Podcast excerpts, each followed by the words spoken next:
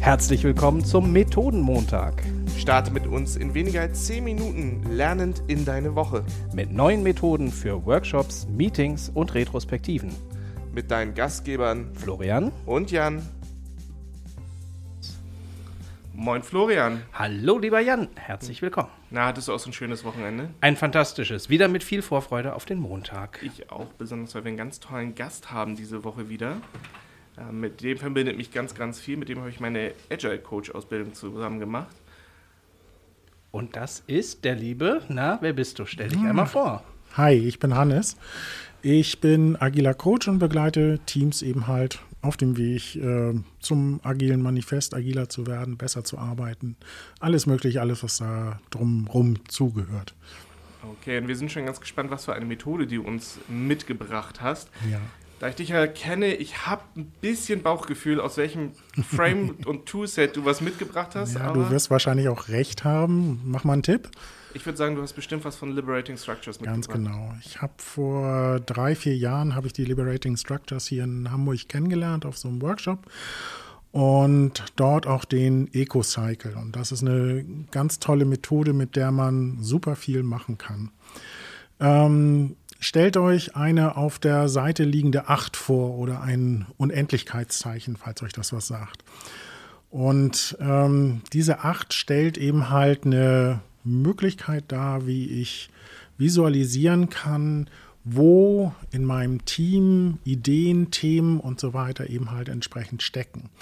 Das fängt eben oben links in der Ecke an. Da werden Ideen, kommen neue Ideen, werden ausgesät, kommen an, entwickeln sich weiter nach unten, wo sie geboren werden.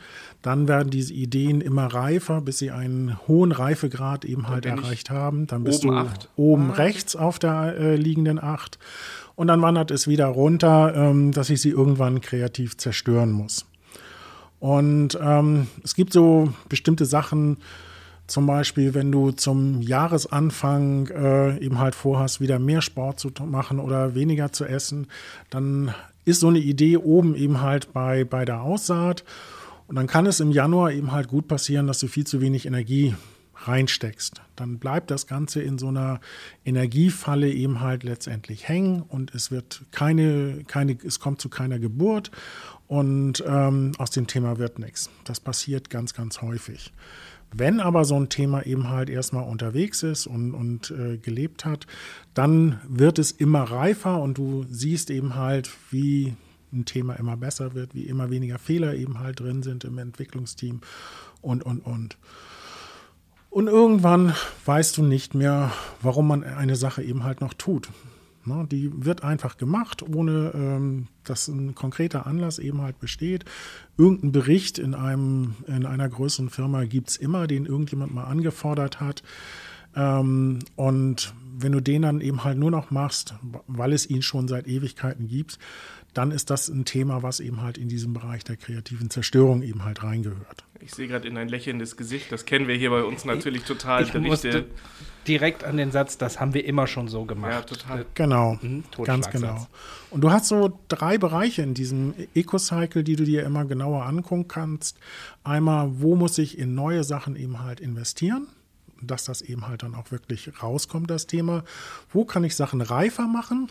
Und wo kann ich Sachen, äh, wo kann ich Zeit dadurch gewinnen, dass ich Sachen eben halt wirklich sterben lasse auch? Und das kann ich für mich als Einzelperson machen.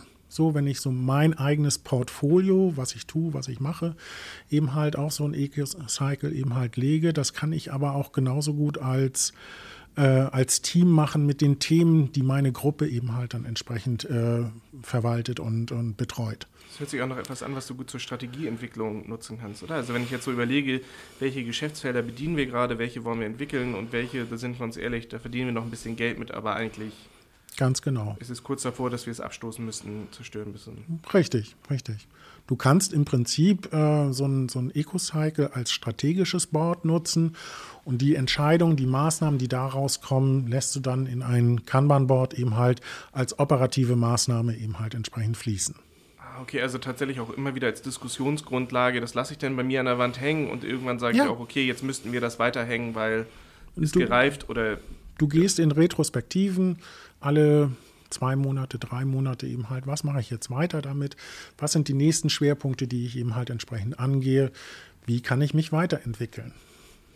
Hast du so eine Acht oder so ein Unendlichkeitszeichen dann auch bei deinen Teams an der Wand hängen, sodass man dann immer wieder das vor Augen geführt bekommt?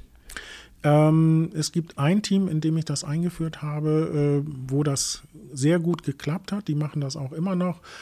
Ein anderes Team, das war dann eine Runde von, von Gruppenleitern eben halt, die haben sich das angehört, leider milde gelächelt und es dann sein gelassen.